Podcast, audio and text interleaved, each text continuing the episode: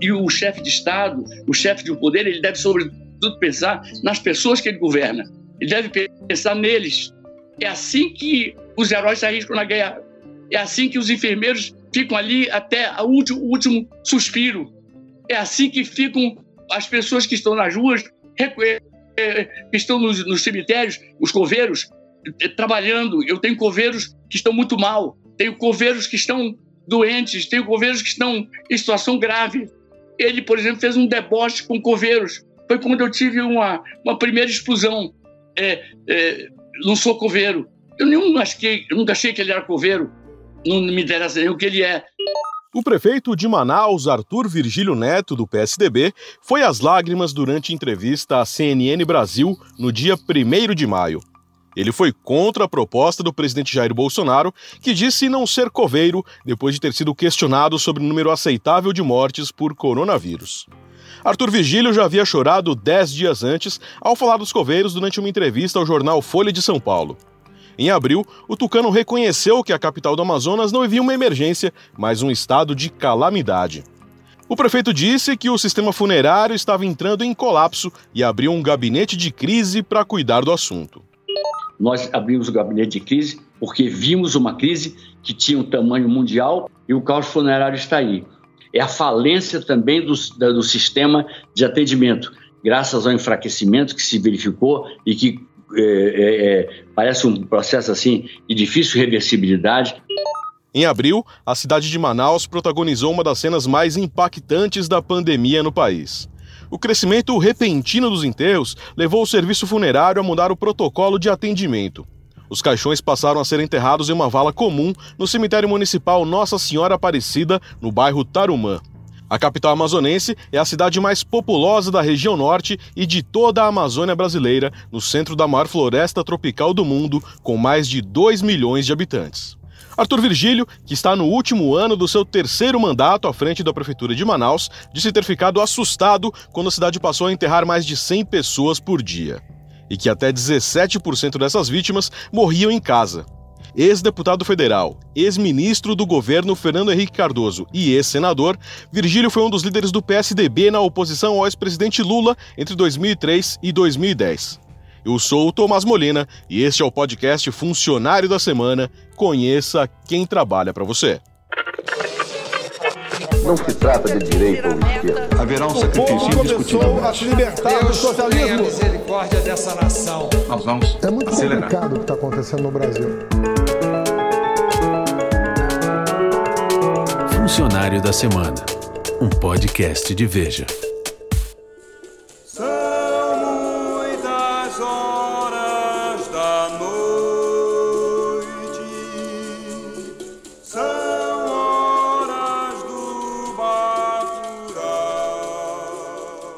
Eu sou um, um- um- um cara muito sentimental, muito sensível. E, e também não fui criado numa família em que homem não chora. Na minha família chora homem, chora mulher. Mas na minha família sai na porrada homem, sai na porrada mulher. Na minha família a gente topa tudo. Tem de tudo lá, entendeu? No início de maio, o prefeito de Manaus, Arthur Virgílio Neto, justificou, em entrevista à CNN Brasil, que chorava por ver quase todo dia a morte de pessoas que conhecia. Sua postura marcava oposição ao presidente Jair Bolsonaro, que desde que a pandemia chegou ao Brasil, chamou a Covid-19 de gripezinha e defendeu o isolamento vertical, ou seja, deixar somente as pessoas do grupo de risco em casa. As divergências do presidente com prefeitos e governadores ficaram evidentes nas entrevistas que ocorrem todos os dias sobre a crise sanitária. Arthur Virgílio também reclamou da falta de ajuda do governo federal. Hoje eu todo dia vejo mortos assim que eu conheço, ou pessoas humildes dos bairros cujos nomes eu identifico, ou pessoas ricas que eu conheço também, pessoas de classe média que eu conheço também. Todo santo dia eu vejo isso. Então isso só não mexe uma pessoa que tem um coração muito ruim, muito ruim, muito muito desonesto até o coração, você não sentiu uma coisa dessas? E a impotência e a falta de recursos, recursos não vinham e não vieram ainda, nós estamos lutando com nossos próprios recursos, estamos lutando com nossas, nossas próprias forças, enfim, e, e morrendo gente, e morrendo gente. O homem que diz dor não dá, de quem dá mesmo não diz. O homem que diz vou Para o político amazonense, a postura do presidente desmobiliza a população em relação à necessidade de isolamento social. Ele disse que Bolsonaro deveria, por razões sanitárias, evitar as aglomerações provocadas em protestos antidemocráticos. Presidente Bolsonaro, fique em casa. Fique em casa. Se mantenha na sua casa. Faça o que o bom senso manda. Salve a vida de muitos compatriotas seus. Salve a vida, se querem falar dessa coisa que eh, ficou em nono plano para qualquer pessoa que tenha coração, pense nos seus eleitores. Foram 57 milhões de eleitores que acreditaram no seu comando, que lhe entregaram um leme, que lhe disseram para tocar este país, que lhe disseram para ser sensato e comandar este país. E comandar este país levando o país para um porto seguro e não para esse buraco que deixa as pessoas angustiadas, esgotadas e que precisa você ser uma pessoa muito cínica, uma pessoa muito insensata para não sentir isso profundamente no fundo do seu coração. Arthur Virgílio do Carmo Ribeiro Neto nasceu em Manaus em 15 de novembro de 1945, filho de Arthur Virgílio do Carmo Ribeiro Filho e de Isabel Vitória de Matos Pereira do Carmo Ribeiro. O Tucano está no terceiro casamento e tem quatro filhos. Seu pai foi deputado federal pelo Amazonas de 1959 a 1963 e senador pelo mesmo estado de 63 a 69, quando teve seu mandato cassado e os direitos políticos suspensos por 10 anos, com base no ato institucional número 5 da ditadura militar. O pai do atual prefeito de Manaus fez um discurso histórico no plenário do Senado no dia seguinte à decretação do ato institucional número 2, o AI-2, em 1965. Naquele momento, a ditadura militar no Brasil se afastava ainda mais das instituições democráticas ao extinguir os partidos políticos e permitir apenas a vigência de duas legendas, Arena e MDB, de governo e oposição, respectivamente. Também acabava naquele momento a eleição direta para presidente e o discurso que se tornou célebre resume bem a atuação política de Arthur Virgílio Pai na defesa da liberdade e da justiça social. Depois de muito conceder, depois, depois de muito recuar, depois de muito abdicar, chegou a hora desse Congresso se impor. Chegou a hora desse Congresso ser digno da representação que ele encarna e dizer a essa nação que se ele cedeu, que se ele recuou, não cederá nem recuará mais. Se querem degradar-nos perante o mundo, se querem aviltar-nos perante os povos civilizados, implantando a ditadura, que eu faço, senhor presidente, e assumo a responsabilidade perante a história. Deu pane no ventilador, já tem fliperama em Macau, tomei a costeira em Belém do Pará. Após ser caçado em 69 pelo AI-5, o pai de Arthur Virgílio teve seus direitos políticos suspensos até a anistia em 79. Ele morreu de câncer em 87 no Rio de Janeiro. Já o atual prefeito de Manaus é bacharel em Ciências Jurídicas e Sociais pela Faculdade Nacional de Direito da Universidade Federal do Rio de Janeiro e diplomata de carreira formado pelo Instituto Rio Branco. Arthur Virgílio Neto iniciou sua trajetória política em 66, se filiando ao Movimento Democrático Brasileiro, MDB, partido de oposição ao regime militar, instaurado em abril de 64. Foi membro também da primeira comissão provisória do partido no Rio de Janeiro. Em 76, ingressou no Ministério das Relações Exteriores como terceiro secretário. Participou de missões diplomáticas na Argentina, Bolívia e Venezuela. Hoje é crítico do atual titular da pasta, o ministro Ernesto Araújo. Eu não concordo com a política externa dele, eu não concordo com o ministro das Relações Exteriores dele, eu não concordo. Entendo que não é uma escolha é, sequer madura, porque se tratava de um embaixador júnior que nunca teve chefia de uma missão diplomática como a, da, a do Reino Unido, por exemplo, nunca teve chefia de uma missão diplomática como Washington ou como Buenos Aires, que é muito importante para nós. Então, é, foi uma escolha assim, ideológica, ele é, ele é bolsonarista, enfim, e não deve ser esse o critério a nortear a construção de uma política externa. ser bacana. Vai ser bacana, bacana. Em 88, Arthur Virgílio foi prefeito de Manaus pela primeira vez, derrotando Gilberto Mestrinho.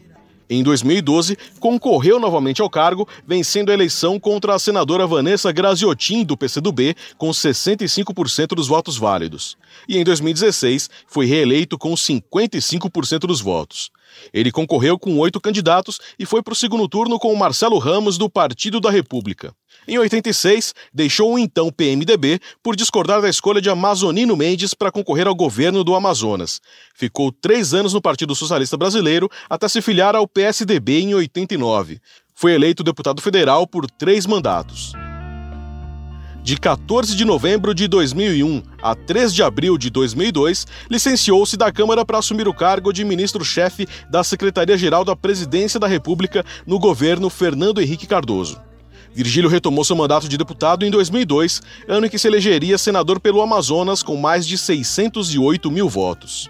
No Senado, marcou presença como líder da oposição ao governo do ex-presidente Luiz Inácio Lula da Silva. Em 2007, Arthur Vigílio fez uma proposta inusitada para o senador Eduardo Suplicy, do PT de São Paulo, para criticar o governo do presidente Lula no plenário. Saia do partido de, do qual você se dissente tanto, venha para o PSDB e de início eu digo que esse, você está incomodado com a minha liderança, com o exercício dela, eu de início digo se você se vir para o PSDB, eu largo a liderança na mesma hora e mais. Convenço meus colegas a por unanimidade a Vossa Excelência como líder da oposição a um governo que não tem, não tem cumprido com a ética, governo que não opera bem os seus ministérios, governo que não consegue, que não consegue mostrar respeito pela opinião pública, governo que vive da propaganda, governo que vive da ficção. Você saia de um partido que você se vive contestando e venha para o meu, para contestar o governo do qual você se dissente. Em 2009, o então líder do PSDB, senador Arthur Virgílio, protagonizou uma inusitada aliança com o PT na escolha do presidente da Câmara. Ele criticou o continuismo da candidatura do PMDBista José Sarney, que, mesmo sendo maranhense, se elegeria pelo Amapá, e afirmou que seu partido iria votar no petista Tião Viana, do Acre. Acredito, portanto, no projeto do senador Tião Viana. Alguém diz apoiando o PT, eu digo e por que não? E por que não? O que tem feito o senador Sarney, o senador Renan, o senador Ginhagelo, o senador Romero Jucá, o que tem feito aqui o tempo inteiro a não ser apoiar o governo do PT?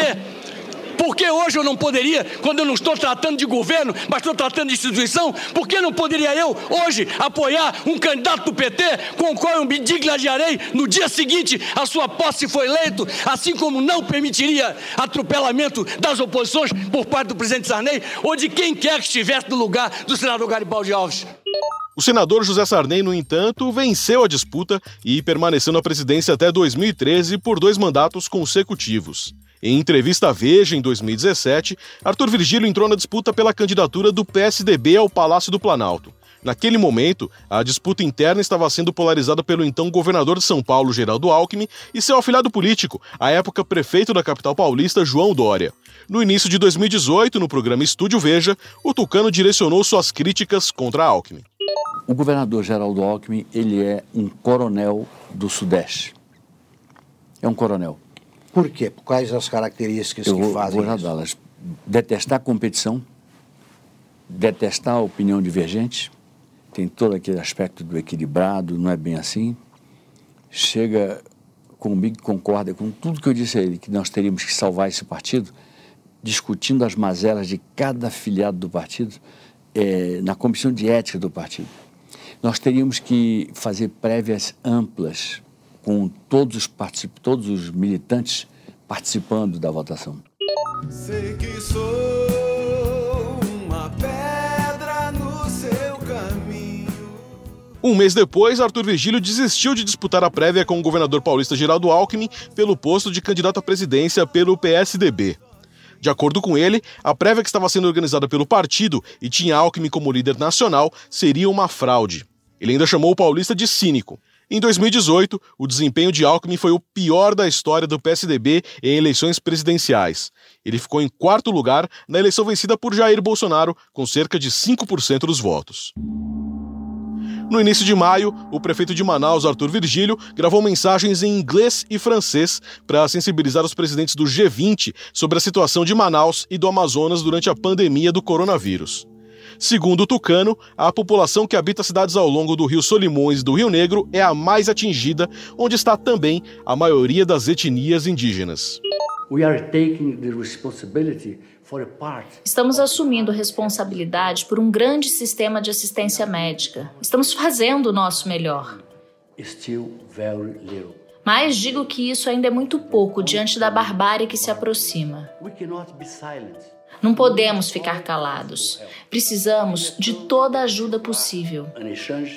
É hora de receber uma troca de pessoal, tomógrafos, respiradores, equipamentos de proteção individual, tudo o que é capaz de salvar a vida das pessoas que protegem a grande floresta. Minha mensagem é humilde e também altiva, pedindo a assistência que Manaus necessita do seu país. O político amazonense também fez um apelo à ativista sueca Greta Thunberg. Eu sei a influência que você tem.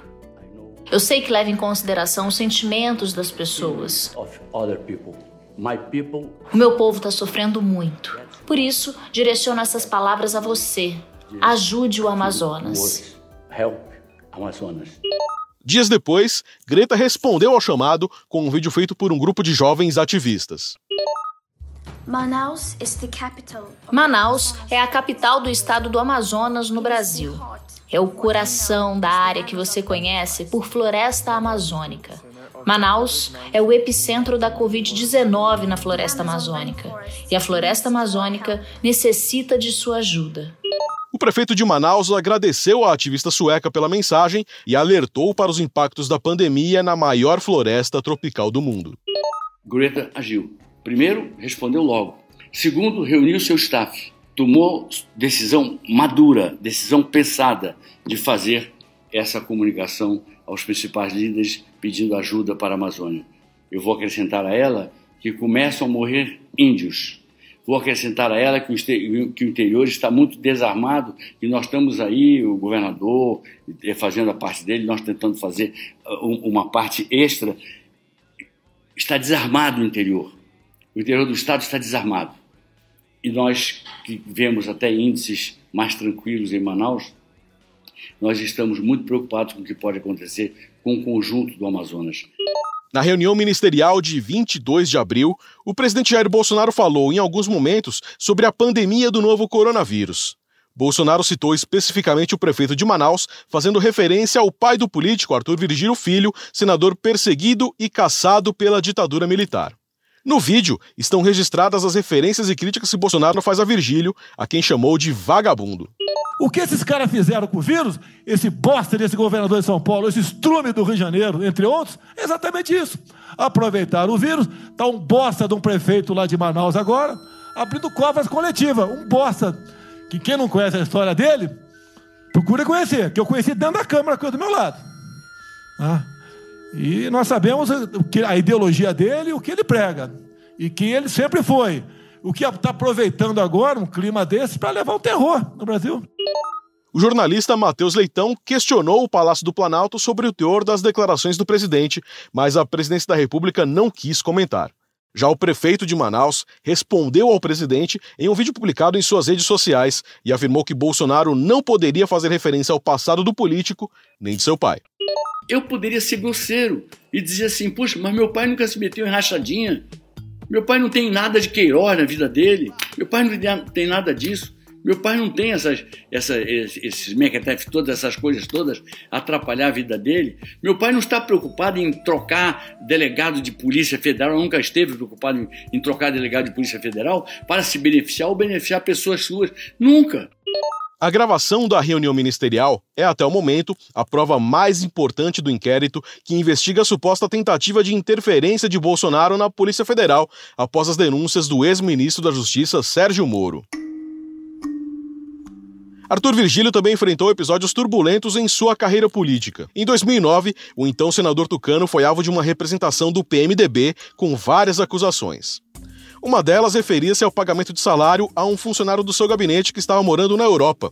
O caso foi arquivado no Conselho de Ética da Casa e Arthur Virgílio se comprometeu a devolver o dinheiro. Em 2016, Arthur Vigílio foi citado em uma planilha da construtora Odebrecht como beneficiário de doações de campanha feitas pela empreiteira. Na época, ele negou ter recebido recursos ilegalmente. Já em 2019, a polícia indiciou o enteado do tucano Alejandro Valeico e um ex-segurança da prefeitura, Eliseu da Paz, pela morte do engenheiro Flávio Rodrigues. O crime aconteceu depois de uma festa regada a bebidas alcoólicas e drogas. O inquérito provou que o carro da prefeitura de Manaus foi usado para retirar a vítima do condomínio de luxo onde morava o enteado do tucano. A primeira-dama de Manaus, Elizabeth Valeico, afirmou que o filho é dependente químico, mas não assassino. Todos estavam numa rave, usaram droga. Para mim é duro, como mãe, eu estou expondo a vida do meu filho. Usaram droga, foram para casa do meu filho. Parem para pensar. Se foram para a casa do meu filho, são amigos. Continuaram a usar droga. E dali nem eu sei o que aconteceu de fato.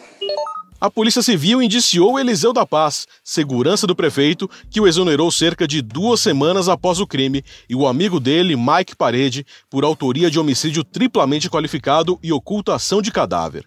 O inquérito tramita em segredo de justiça. No início de maio, em entrevista ao jornal Folha de São Paulo, o Tucano disse que o enteado não é capaz de matar ninguém e que é vítima do vício. Ele está em liberdade provisória à espera do julgamento. No dia 15 de maio, o prefeito de Manaus também confirmou que a primeira-dama havia testado positivo para a Covid-19, mas está assintomática. O número de casos no Amazonas aumentou mais de 1.100% em um mês. Segundo a Fundação de Vigilância em Saúde, o estado contabilizava 1.554 casos de contaminação no dia 15 de abril. Um mês depois, esse número saltou para 18.392 e o número de mortes passava de 1.300 no último fim de semana. No início de maio, o Tucano disse ainda que seu estado precisa da ajuda de líderes mundiais e explicou o porquê de ter feito o apelo para a comunidade internacional. Ou o discurso dos líderes mundiais é da boca para fora, é da boca para fora, é, é para fazer bonito perante a imprensa, é da boca para fora, ou esse discurso é o discurso sério e vão entender que tudo que acontece de ruim para o povo do Amazonas se reflete na floresta, se reflete nos rios, se reflete na contenção do aquecimento global. Para Virgílio, a região amazônica é de interesse planetário. O prefeito tucano espera receber a ajuda do presidente francês Emmanuel Macron, um dos maiores críticos da política ambiental do presidente Jair Bolsonaro. O político amazonense lembrou ainda que a epidemia avança nas 62 cidades do Amazonas e, devido às longas distâncias, os doentes não terão condições de chegar à capital para ser socorridos. O dia vai nascer em olhos sonolentos, sem mais ninguém ali pra ver. Arthur Virgílio do Carmo Ribeiro Neto é prefeito de Manaus. Data de dimissão: 1 de janeiro de 2013. Salário líquido: R$ 13.402,38. Funcionário da Semana é um podcast de Veja. Locução: Tomás Molina. Roteiro: Fabiano Nunes. Edição: Rafael Bertazzi. Direção-geral: Daniel Hessel. Realização: Estúdio Abril.